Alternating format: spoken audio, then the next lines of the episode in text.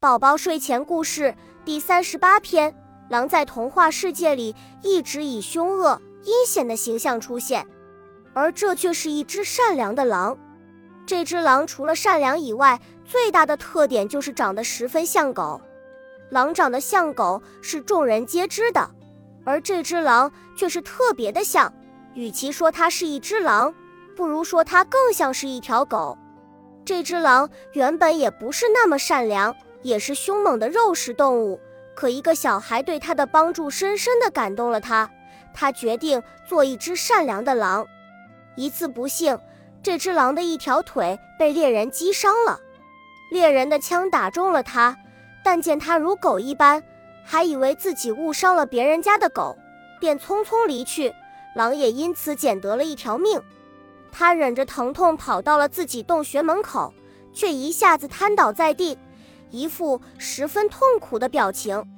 这时，一个可爱的小男孩走到他跟前，对他说道：“你是哪家的狗？怎么会躺在这儿？”狼回答道：“我的腿里有一颗子弹，你能帮我把它取出来吗？”小男孩说：“可以。”于是，小男孩很快跑回家中，拿来了钳子，把狼腿里的子弹取了出来，并想把这只长得像狗的狼送回家。狼谢绝了他。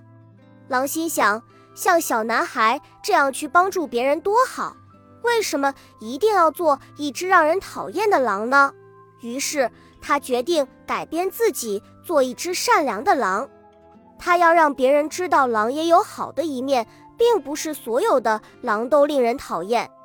他首先决定与羊做朋友，于是他开始去找羊。可羊一见到他，就吓得不要命的跑，他也知道羊是非常惧怕狼的，没办法，他只有用羊皮把自己伪装起来，混在羊群中。